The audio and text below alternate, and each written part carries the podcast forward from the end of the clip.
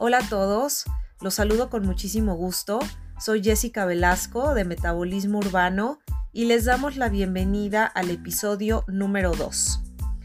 Hoy decidimos traer a la mesa un tema bastante interesante, sobre todo porque conlleva un trasfondo sociocultural, histórico muy interesante, muy importante dentro de los últimos cánones de los estilos arquitectónicos del siglo XVIII, siglo XIX, y es la arquitectura ecléctica y el eclecticismo. Para ello tenemos un invitadazo de lujo, que es el arquitecto historiador Armando Tello, eh, y estamos súper contentos de que esté aquí alimentando muchísimo la información que queremos compartirles y darles a conocer. Y también estoy súper contenta porque nos acompaña mi queridísima alumna Alisa Iglesias. Pero bueno, quiero comenzar platicándoles acerca de quién es el arquitecto Armando Tello. Él nació en la ciudad de Puebla el 5 de junio de 1979. Las experiencias de vida, tanto en México como en Estados Unidos, forjaron gustos y pasiones tanto personales como profesionales. Él se sintió muy influenciado por el trabajo del arquitecto Frank Lloyd Wright, le permitió conocer el potencial artístico y creativo, el cual él sigue desarrollando con ardor en su práctica profesional. La cultura y la pasión por la historia lo guiaron a enfocarse en el estudio de la historia mexicana a través de la formación académica especializada, actividad que sigue desarrollando a través de la investigación. Es arquitecto por la Benemérita Universidad Autónoma de Puebla y actualmente cursa la maestría en historia por el Instituto de Estudios Universitarios en donde también él da cátedra en la licenciatura de Arquitectura de Interiores. Cuenta con diferentes cursos y diplomados en como en Historia de Puebla, Esplendor y Ocaso del Segundo Imperio Mexicano, Porfirio Díaz, El caudillo y el hombre, y ha sido ponente en diferentes congresos con temas como perspectiva del arte y remembranzas de la intervención francesa. Vamos a darle una calurosa bienvenida a nuestro queridísimo arquitecto historiador. Bienvenido, Armando, qué gustazo que estés aquí con nosotros.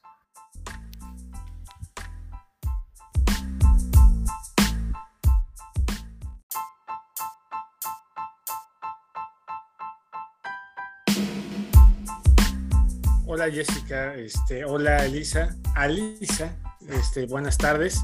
Eh, muchas gracias por invitarme. Feliz de estar este, compartiendo este ratito de una charla súper interesante, súper amena.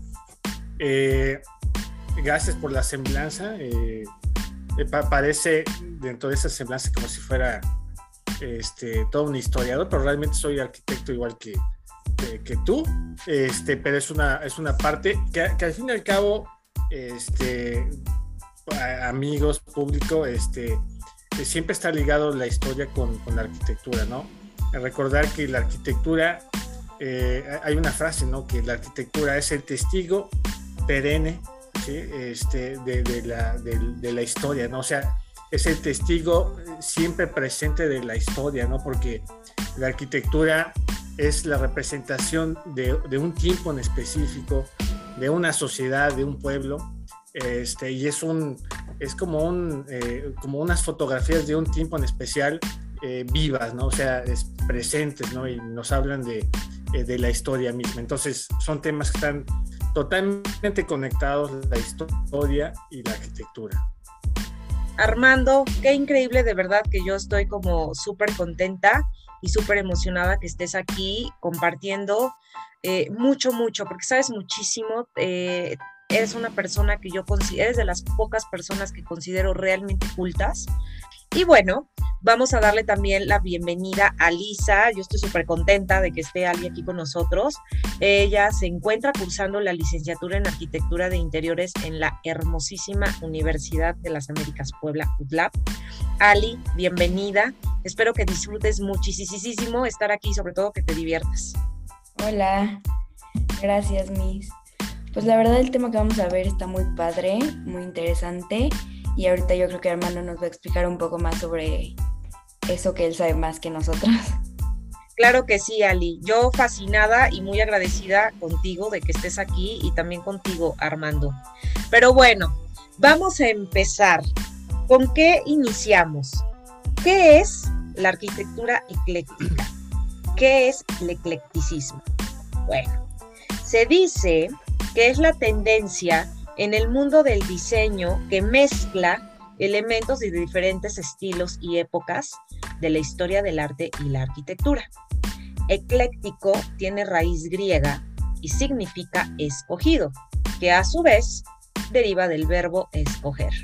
Pero ojo, no es escoger por escoger, porque ese no es el sentido ni muchísimo menos la esencia de esta corriente arquitectónica, sino que la magia de este estilo recaía en que los arquitectos y artistas en general de esa época escogían de toda la historia del arte lo que más les interesaba, fundamentados en lo que ellos consideraban que da mayor valor artístico y cultural.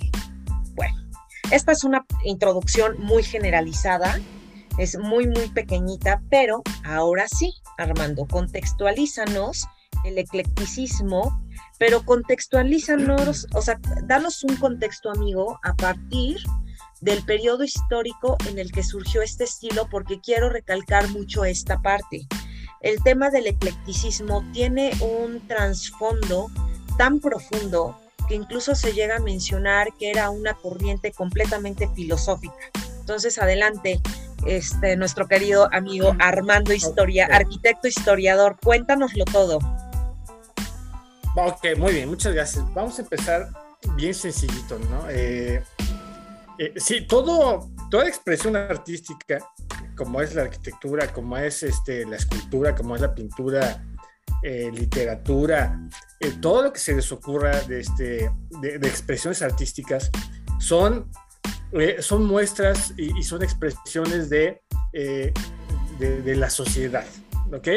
de, de un tiempo en específico, y sí, la arquitectura la podemos este, eh, puntualizar dentro de estas expresiones. Y justamente, si nos vamos a quedar en el siglo XIX, donde precisamente hace su aparición este, el eclecticismo, ¿ok? Eh, si nos tenemos que ir un poquito atrás, nada más este, unos 50 este, años atrás, en el siglo XVIII, para entender nada más una cosa bien importante. Eh, eh, para empezar, hay que entender, eh, ya la arquitecta eh, Jessica nos, mencionó que el eclecticismo es escoger, ¿sí? es a ojos de los arquitectos del siglo XIX con el eclecticismo, básicamente era escoger un estilo de nuestro gusto, ¿ok? Para desarrollar algo nuevo, ¿no? Hay que recordar eh, que si nos vamos un poquito antes en el tiempo, están los estilos como el neoclásico, el barroco, el gótico, el románico, así hacia atrás, ¿no? Donde eran eh, tiempos donde existía solamente un estilo eh, aceptado, ¿sí? No había una mezcolanza. Y es del siglo XIX donde, este, por muchas cuestiones que analizaremos de a poquito, se permitió esa libertad. Se permitió ahora realizar una arquitectura donde pudiéramos incorporar elementos del renacimiento con elementos del barroco, por ejemplo, ¿no? Este, cuando en su momento este, no podrían coincidir porque sería eh, una irreverencia, ¿no? Casi, casi hacer una mezcla. En el siglo XIX se permite eso eh, porque es una manera eh, de este, pues, prácticamente eh, desarrollar la vida del siglo XIX, ¿no? Eh, básicamente, y para iniciar con esto, entender que es el siglo XIX es un siglo este, como nunca antes en la historia de la humanidad se había presentado. ¿Qué encontramos en el siglo XIX para que lleguemos a este, a tener una ideología o una filosofía o un mensaje este, y, se genere este tipo de, eh, de vertientes, este, vamos a encontrar unos muy interesantes eh, que van a hacer un cambio en el siglo XIX en todas las expresiones artísticas, no solamente en la arquitectura. Uno, y creo que este, hay que entender algo, este, que este, a partir del último cuarto de siglo, del siglo XVIII, este, que es la Revolución Francesa, ahí es donde se inicia el periodo de la modernidad, ¿ok? Ahorita estamos en, ¿sí? Esa es la modernidad. Eh, muchas veces creemos que la modernidad es lo de ahorita. Exacto, y ese concepto está equivocado. O sea, qué bueno, perdón que te interrumpa, amigo. Esta parte, qué bueno que la mencionas, porque es muy común creer cuando, o sea, a nivel colectivo, a nivel coloquial, en el aquí y en el ahora, cuando dicen, es que yo quiero una casa este, estilo moderno. O sea, la arquitectura moderna no es la, no es la arquitectura, o sea, cuando nosotros hablamos de un estilo moderno, no es el estilo del aquí y el ahora, del hoy. Esa es arquitectura contemporánea. Qué bueno que mencionas que hubo un estilo y un movimiento de la arquitectura moderna. Ahora contextualízanos esa parte que es bastante interesante. Exacto, es el periodo o la época moderna, ¿ok? Recordar que todo, todo se rige a través de este, la historia y, pero antes que, antes que eso, o más importante, todo se rige bajo, pero las artes siempre se han regido bajo la imagen occidental, o sea, la europea. Entonces, todos los eventos este, más importantes que se han desarrollado en la historia eh, y dentro de ellos las artes, todos tienen la cuna en Europa. ¿sí? Este, Entonces hay que entender que la época moderna eh, inicia con eh, el último, el último, la última mitad del siglo XVIII con este, la Revolución Francesa. ¿Qué es esto? No, no quiero echar mucho rollo en eso para irnos a lo totalmente artístico. Es un cambio social, ¿sí? Se elimina este, el absolutismo que eran las monarquías que eran este, malas con el pueblo, ¿sí? Se, gana, se ganan derechos civiles, se gana libertad, ¿sí? Recordar que el siglo XIX, al inicio, ya estando en el siglo XIX, parte de, de las repercusiones de la, de la Revolución Francesa van a ser todas las revoluciones de independistas en América. ¿Ok? ¿Sí? Eh, entonces, eh, va, a ser un siglo de muchos cambios. Dentro de otros cambios que va, vamos a percibir muy importantes y que ahí sí tiene que ver, eh, por ejemplo, Alisa que está viendo el interiorismo este, y la arquitectura, vamos a encontrar otro punto este, súper, súper importante. Uno al inicio del siglo XIX y otro casi al final. Muy importante, que es las revoluciones industriales. E, esta nueva, e, este nuevo desarrollo industrial va a generar nuevos materiales, va, va, va a generar la aparición del acero estructural. Este, se va a poder realizar este, la fabricación de cristales de grandes dimensiones, eh, se va a poder generar y ahí es cuando nace, por ejemplo, la arquitectura industrial, ¿ok? Este, que se va a integrar dentro de todo este esquema de lo que es la arquitectura ecléctica. Eh, por ejemplo, con estas dos revoluciones, la primera fue, eh, eh, no, no, voy a entrar tanto en, el rollo, pero las dos grandes revoluciones cambiaron este, la manera de vivir, este, cambiaron la arquitectura. ¿Por qué cambió la arquitectura, la revolución industrial? Porque eh, antes de, las revoluciones industriales, eh, la sociedad, imagínate los pueblos de Europa, ¿no? Este, er, eran muy, muy tradicionales, eran del campo, cultivaban. Cuando empieza la revolución industrial, empiezan eh, las fábricas, empieza el desarrollo y la construcción de barcos, de ferrocarriles. Entonces eso va a generar que más gente llegue a las grandes ciudades. Ese es el momento en que, en que hacen su aparición las grandes, grandes urbes, ¿ok? París ya existía, Londres ya existía, pero eran todavía, este, tenían ese rezago de, de, la Edad Media, de, este, de la época barroca, ¿sí? No eran industrializadas, eran muy, muy a, la, a, lo, a lo campestre, ¿no? eh, inicia la revolución, ahora hay fábricas, hay bonanza, hay, hay, recursos, hay trabajo, hay dinero, la gente va llegando a las ciudades. Eso va a generar otro tipo de arquitectura. Con la arquitectura industrial se empieza a generar una arquitectura este, en serie, como un Lego, ¿sí? Porque puedo reproducir a través del acero esta pieza, y entonces ya puedo hacer, eh, eh, eh, de un jalón puedo hacer 100 columnas de acero y entonces levantar un edificio en un 2x3. Ahora, ¿dónde entra, por ejemplo, el interiorismo? Que se empieza a desarrollar tanto en la arquitectura industrial que para finales del siglo XIX va, va a ser su aparición un rechazo y, uno, y unas vertientes este, como son eh, el Arts and Crafts en Inglaterra, que va a desencadenar en lo que es el, el, Art Nouveau, por ejemplo, que tiene mucho más esa convicción artesanal este, y, y, y, y quiere retomar este, un poco lo que es el diseño y la arquitectura de tiempos pasados cuando todavía no estaba tan mecanizado. No sé si se, no sé si se entienda, ¿no? Imagínense que en el siglo XIX ya, ya, ya pensaban, es que la, la, la tecnología nos está rebasando, ¿no? Tenemos que regresar a como éramos antes. Y ahí es donde hace su aparición, su primera gran aparición, lo artesanal y el interiorismo. El interiorismo sí tiene sus bases, ¿ok?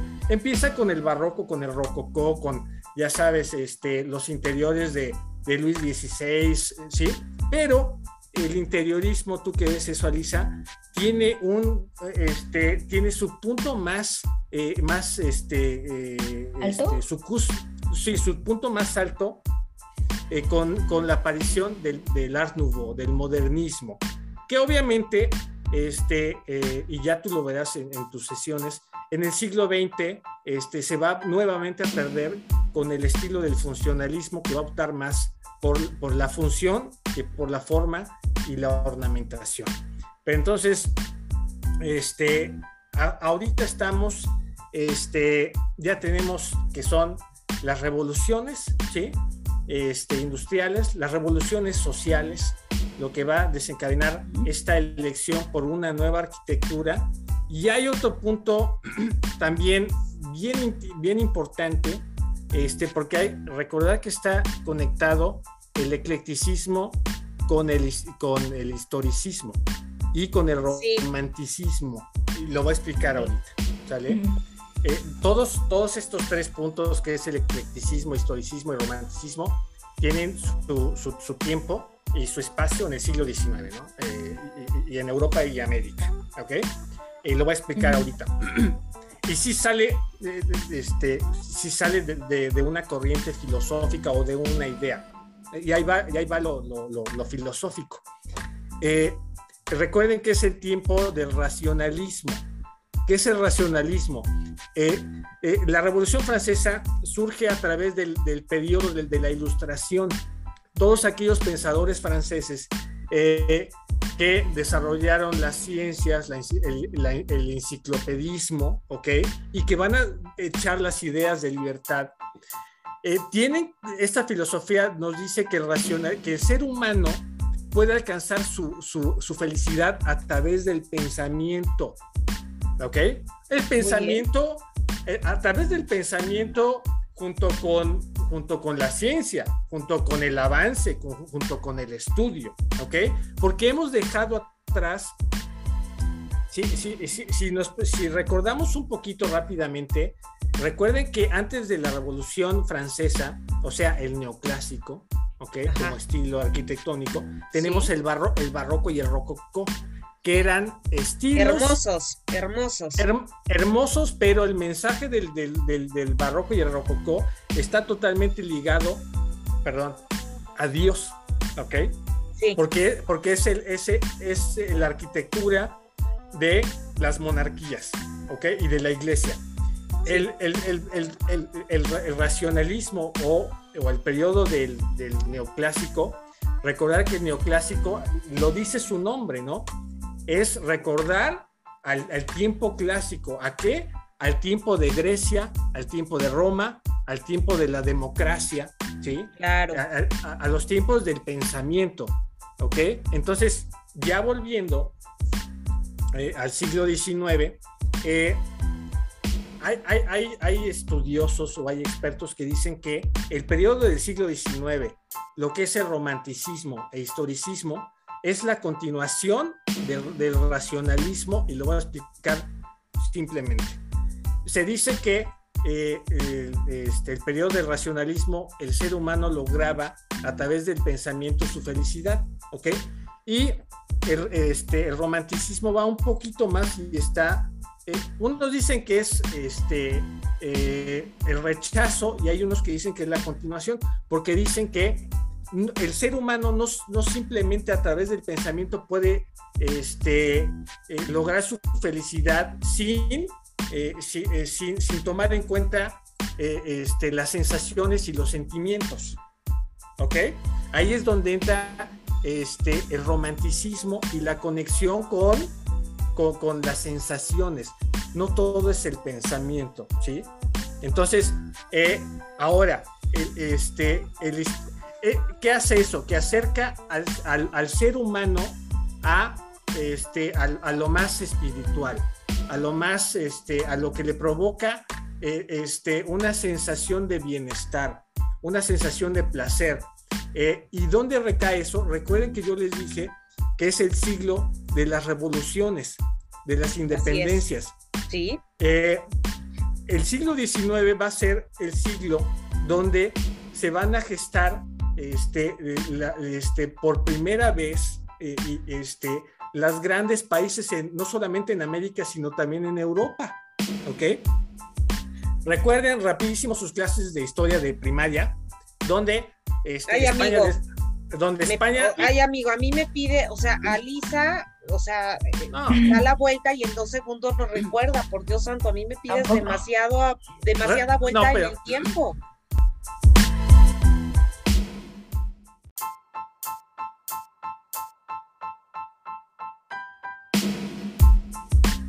Cuéntanos, cuéntanos esa parte, Tello. A ver.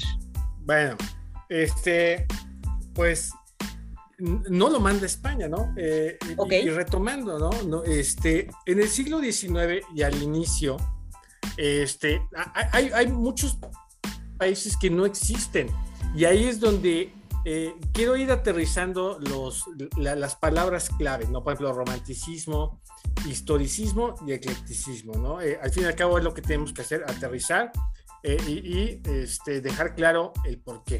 Eh, los mencionas de manera cronológica, ¿no? O sea, eh, tú cuando nos estás hablando de romanticismo, historicismo, eclecticismo, es como de cierta manera y un poquito cronológico, ¿no?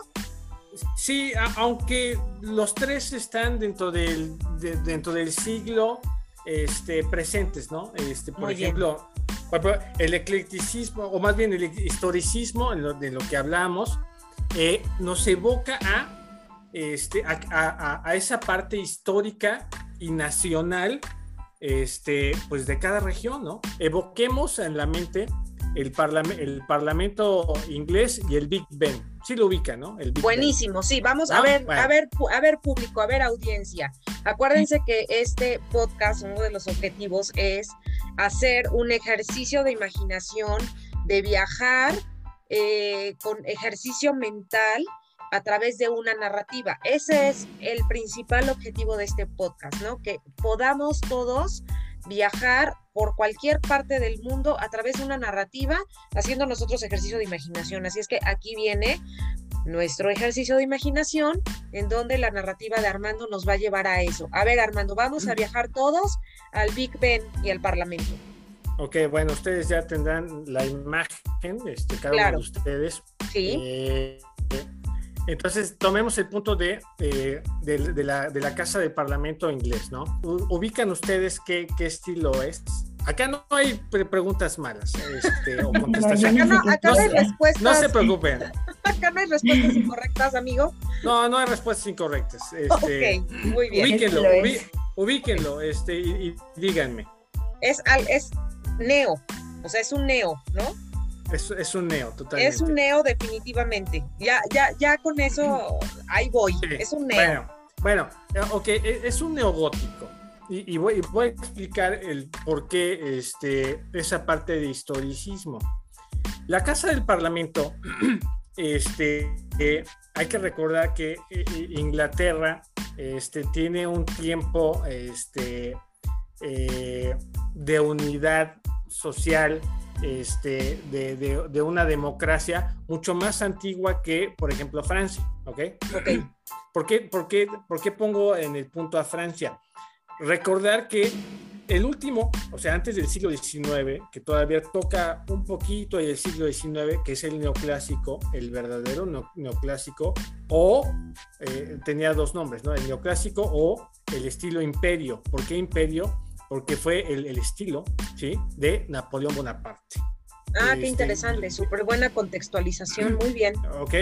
Sí. Napoleón Bonaparte, este, a través de sus guerras napoleónicas, este, hace, hace unas guerras europeas que este, domina casi todo el territorio europeo. ¿ok? Claro. Y, sí. y, de, y, de, y, de, hecho tiene, eh, retomando los historicismos, tiene una afectación directa con México. ¿Por qué? Porque invade España, eh, este, Napoleón Bonaparte quita a, este, al, rey de España, este, eh, México dice, no hay rey en España, vamos a declararnos independientes, independientes. Pero bueno, es otro tema. A lo que voy es, eh, y retomando del estilo neoclásico, hay que recordar que el estilo neoclásico va a ser el último el último gran estilo, ¿ok?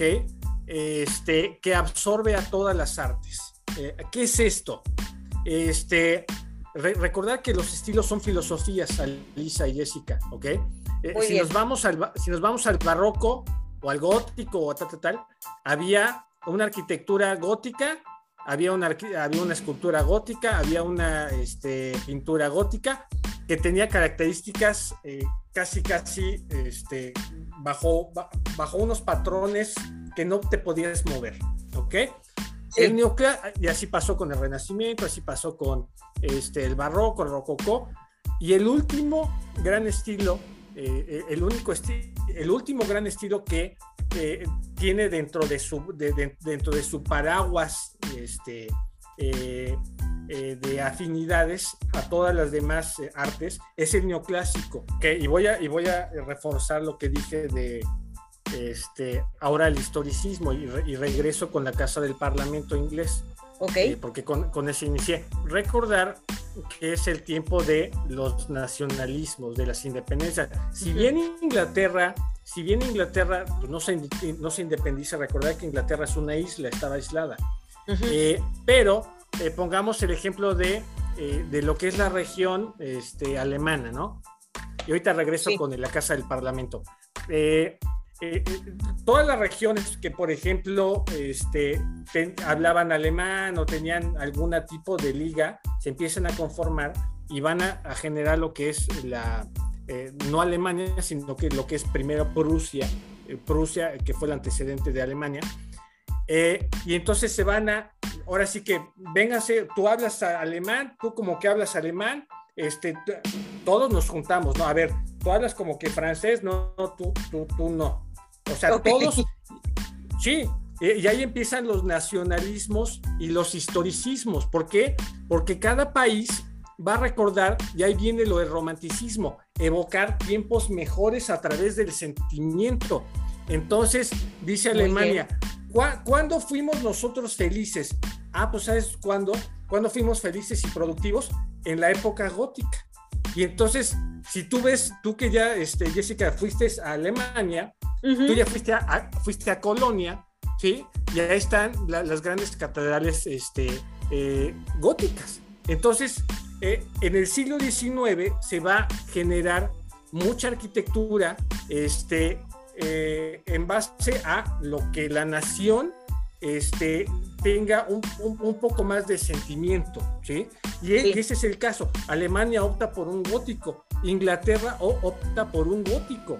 Pero, por ejemplo, veamos a España y veamos a Italia, este, que son eh, países latinos, ¿sí? Que están mucho más, eh, por ejemplo, hay que entender que Inglaterra y Alemania no son católicos, ¿ok? Son protestantes. Son protestantes. Entonces, España e Italia, que son católicos, si nos vamos al historicismo, ¿cuándo fuimos más felices? Ah, pues en la época barroca, la expresión artística de la Iglesia Católica.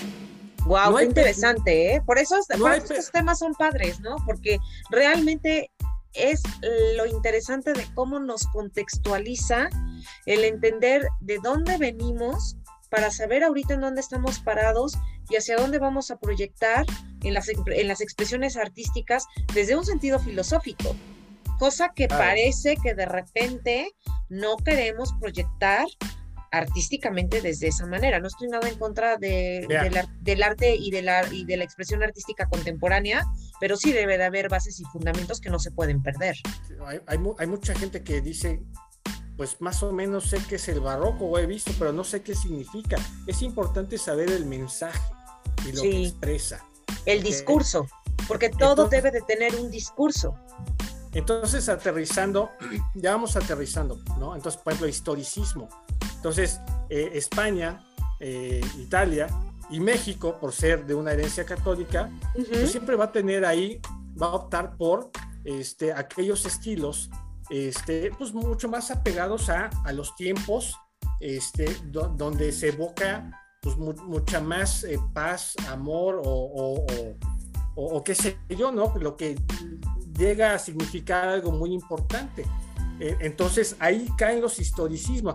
Recordar otra cosa muy importante, dentro de esos neos está el neogótico, neobarroco, pero recordar que está el neoárabe, el neohindú, ¿sí? sí ¿Por qué? Sí. Porque, el, porque el siglo XIX hay que recordar que se van juntando estos países y el siglo XIX es el periodo del imperialismo. El imperialismo que es los grandes imperios, el alemán, el británico, eh, Estados Unidos, se empiezan a hacer de pedazos en el mundo. Inglaterra se hace de la India, Alemania, eh, Inglaterra, Francia se hacen de países de, África que los absorben, ¿ok? Entonces, eh, Inglaterra también absorbe este, parte de este, pues de, la cultura hindú, ¿no? Eh, de sus expresiones artísticas.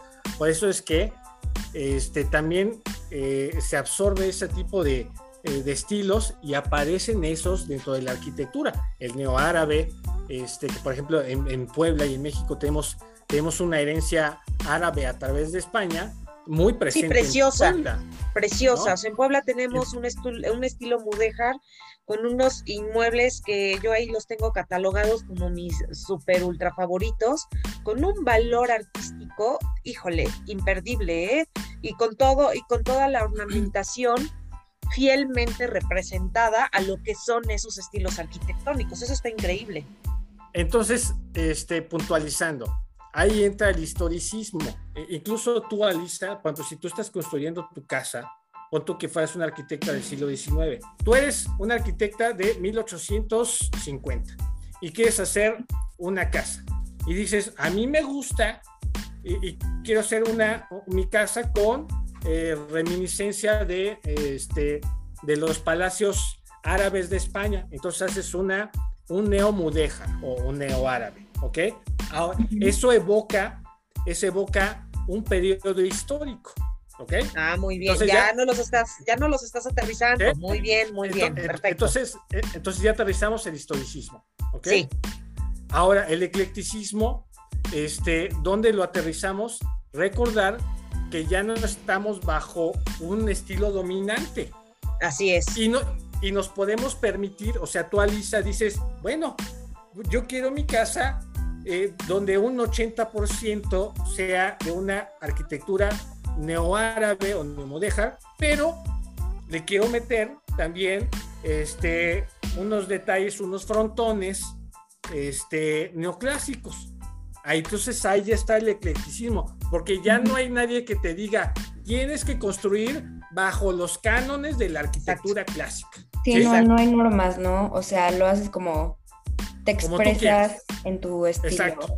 Fíjate, fíjate Fíjate, Armando, que aquí quiero hacer una pausa porque Alisa trae una investigación, o sea, bueno, hizo ella también su research con respecto a este tema y ahorita que tú le estás explicando, o sea, sin querer, sin que tú supieras que ella eh, en, clase eh, investigó esta parte para que pudiéramos todos platicar. Ahorita qué padre que sin tú saberlo le hayas puesto este ejemplo de que tú, Alisa, estás construyendo tu casa y entonces le, le, has aterrizado el historicismo y ahora le estás aterrizando el eclecticismo. Y qué padre porque ahorita ella, aprovechando que estás hablando de esto, Alisa, platícanos con respecto al eclecticismo y obviamente ella como buena estudiante de arquitectura de interiores traía todo ese enfoque y fue muy puntual lo que, lo que ella eh, estudió y compártenos, Alisa, cuéntanoslo todo. Bueno, pues como ya, ya nos habías dicho, empezó todo en el siglo XIX en Europa, como la mayoría de los estilos, y se fue expandiendo de que al sur, Estados Unidos. Y a finales del siglo XIX, principios del siglo XX, se empezó como a, incluir en el arte y en la arquitectura este tipo de estilo. Y bueno, en pocas palabras es como es no tener un estilo determinado, que te gusta mezclarlos. Y pues, o sea, hay como una, o sea, no hay reglas específicas, pero pues hay como algo para que no te para que tenga como armonía el diseño. O sea, para empezar tiene que tener como un fondo blanco la pared para que no se vea como tanto desastre. Y no mezclar como más de dos o tres estilos porque si no ya se ve como muy lleno. O sea, en pocas palabras consta de la libertad de ideas y la personalidad de cada persona. No se trata tampoco de que no tenga un eje compositivo, o sea, está increíble que tú, que apenas estás iniciando eh, tus estudios en estos temas, está muy padre que tú misma ya empieces a observar como estudiante de arquitectura de interiores este tema tan importante llamado la composición. O sea, bien mencionas, ¿no? O sea, sí puedo combinar estilos, pero o sea, tampoco puedo hacer ahí como tú bien dices. me encantó, ajá, me encantó tu expresión, tampoco puedo ser un desastre, ¿no? y debo o sea, tener como hay límites. Eso, me gusta. Hay límites. Buenísimo, Alisa. Ok. Ya, tiene que, tiene que, te, sí, tiene, bueno, eso ya hablando en términos eh, contemporáneos, ¿no? Actuales. Eh, y retomando un poquito de eso, este, me acordé ahorita que mencionaron que debe tener eh, armonía, eh, desde luego, ¿no? Desde luego que debe tener. De hecho, el siglo XIX este, es, el, es el siglo donde se van a desarrollar las, los politécnicos, las academias de, arte, y va a ser, digo, trasladándolo a México, va a ser el periodo donde a finales del siglo XIX eh, van a eh, venir los primeros arquitectos eh, formados en Europa, pero mexicanos, ¿no? es el periodo que estamos hablando de finales de, este, del siglo XIX. Alicia mencionaba muy bien, ¿no? Que el eclecticismo incluso llegó al siglo XX, ¿por qué? y específicamente en México, porque recordar que México eh, vive un siglo, eh, no, es como Estados Unidos, ¿no? Eh, México vive al inicio del siglo XIX, de que estamos hablando, vive su guerra de independencia, pero vive otras más guerras, ¿ok? es, un, es una nación joven, pero pobre. Este, entonces hay que recordar que las expresiones artísticas, como la arquitectura, este, paran, ¿sí? O sea, no hay dinero, hay guerra, entonces, por eso es que se retoma este, todo este tipo de la arquitectura historicismo ecléctica, eh, casi, casi cerrando el siglo XIX. Por eso es que llega a México todavía en el siglo XX. ¿eh? Este, y, nos vamos, ustedes se van al centro histórico de Puebla y vamos a encontrar fachadas de, cantera eh, con, con, reminiscencia de, este, de, bueno, de, lo neoclásico, de lo neomudéjar, de algunos elementos del gótico, del, este, del Art Nouveau, ¿ok? Pero ya bien entrado en el 1910, 1920, este, pues producto de eso, ¿no? Porque no vivimos al mismo tiempo que Europa y Estados Unidos que tenían paz y que tenían bonanza económica. A México llega hasta con Porfirio Díaz una estabilidad y, una, y una economía que le permite desarrollar nuevamente la arquitectura. Entonces, este, excelente, excelente pues, este, punto, Salisa. Es un, es un, un estilo eh, libre, ¿sí? se permite esa libertad de conceptos. Eh, que sea funcional, eh, que sea bello y que sea sólido. ¿ok?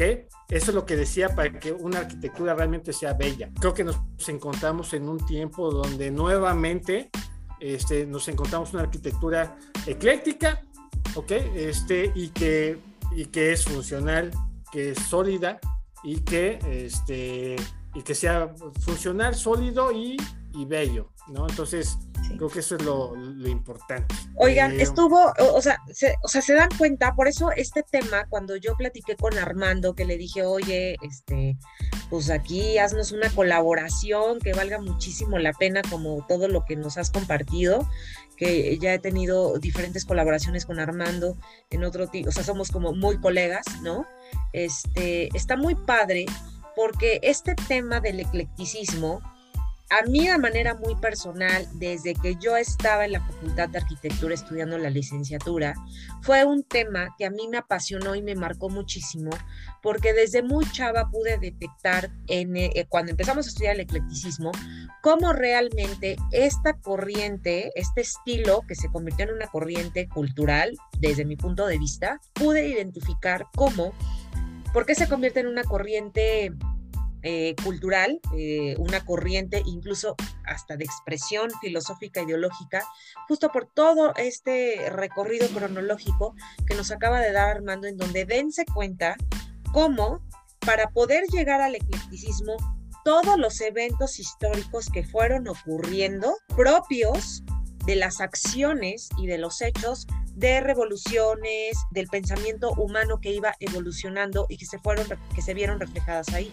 Y que fue como que el compendio histórico, por decirlo de alguna manera, que es la gran conclusión de todo un movimiento historicista, como bien nos los viene diciendo Armando cronológicamente, de estos grandes momentos, de los grandes cánones, o sea, como que todo muy grandioso, de los grandes cánones de la arquitectura, ¿no? Entonces, Armando, para cerrar eh, este, este increíble episodio que yo lo considero que realmente aporta mucho, mucho, mucho para que las personas, quienes nos estén escuchando, puedan tener una remembranza muy generalizada de acontecimientos históricos y cómo se fueron viviendo en los, continentes que mencionamos, ¿no? Que eso también está padrísimo. Ciérranos el tema desde la perspectiva que tú quieras compartirnos de este tema muy en específico del eclecticismo. Pues mira, es, eh, sencillamente, eh, y tú lo mencionaste, ¿no? Creo que es lo más sencillo y con lo que podemos cerrar. Hay una libertad, ¿sí? Este, hay una libertad eh, creativa que llega a través de una libertad del ser humano, ¿no? Tanto de una libertad física como una libertad de pensamiento. ¿Ok? okay. Este, y, y, en el aspecto eh, artístico eh, o arquitectónico, ya, ya puesto en esos términos, tú lo mencionaste muy bien. Eh, la arquitectura e, es, este, y más la arquitectura historicismo, es simplemente la expresión de los eventos históricos. Es lo más sencillo, sin meternos a tanto, a tanto rollo. ¿Ok? Eh, tú lo mencionaste muy bien, la arquitectura forma parte de eh, los eventos históricos, ¿no? Y quedan plasmados en, este, en la gran ciudad, ¿no? En las ciudades, porque son testimonio de un tiempo este, y de una sociedad. Entonces, eh, e, eso es lo con lo que puedo cerrar este tan tan interesante tema. Alisa, ¿con qué te quedas de esta plática? Pues con mucho, aprendí muchas cosas que la verdad no sabía, pero pues con el tema en específico del eclecticismo, me quedo con que es, o sea, tratas de poner la historia en tu casa, pero expresándote en tu propio estilo y con tus propias ideas. Y pues usas tu creatividad y tu libertad de ideas principalmente. Wow, qué bonito lo dijiste. Me encantó porque suena discurso y es importante siempre tener discurso en temas de arquitectura, de arte y de cultura. Alisa, me encantó cómo cerraste eh, la transmisión de hoy con esto tan, que, yo lo considero un discurso y que lo considero muy poderoso. No sé tú qué opines, mi querido Armando. Estuvo fabulosa, eh, se ve este, una intervención sólida, bien, este, bien cimentada y segura de de, su formación. Entonces, muchas felicidades, Alisa. Gusto en conocerte. Este, Gracias, y estoy, Y estoy a sus órdenes. Gracias. Amigos, pues de verdad que fue un gusto que nos hayan acompañado en esta segunda transmisión de nuestro queridísimo y hermosísimo podcast Metabolismo Urbano, que espero que lo disfruten, esperamos recibir sus comentarios, eso nos enriquece muchísimo. Y agradezco de todo corazón a Armando y a Ali este tiempo que nos dedican con muchísimo amor, porque yo sé que hacen las cosas con mucho amor y con mucha entrega y con mucha pasión, que esto es lo que provocan estos temas de arte y cultura, que es pasión desbordada, ¿no? Muchas gracias a todos los que nos escucharon y nos estamos viendo y escuchando. Acuérdense que nos vemos a través de la narrativa y el ejercicio de la imaginación y nos estamos escuchando en nuestra siguiente transmisión. Muchas gracias a todos. Adiós Armando. Adiós Ali. Muchas gracias.